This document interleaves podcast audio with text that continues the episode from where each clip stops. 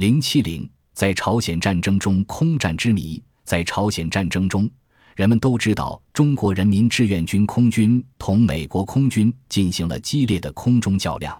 但原苏联空军也参加了空中作战，则是鲜为人知的。俄罗斯总统叶利钦于一九九二年透露，在一九五零年到一九五三年的朝鲜战争期间，前苏联空军直接参加了与美空军的空中作战。他还说，在空战和地面高射炮火作战中，只击落了美机一千三百零九架。这样，关于两个超级大国空军在朝鲜和中国东北部分地区上空秘密空战的消息才逐渐传播开来。据说，那是一九五零年十一月，斯大林命令前苏联空军格奥尔基·阿格耶维奇洛伯夫中将的第三百零三歼击航空兵师。由远东的弗拉迪沃斯托克进驻中国东北丹东附近的一个机场，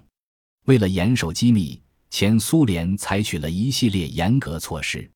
不能使前苏联飞行员被俘，落到美国人手里；严禁飞行员飞到海上，不许靠近距战线一百公里以内的地方；规定无线电通话不许讲俄语。为此。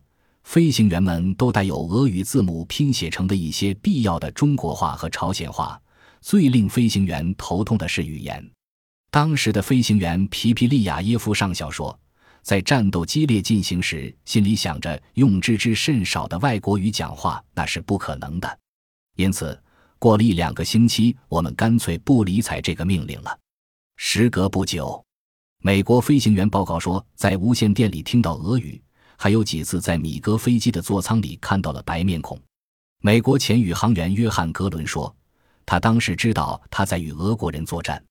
华盛顿也知道，在朝鲜战场的米格飞机有许多是俄罗人驾驶的。然而，美军空战的结果如何呢？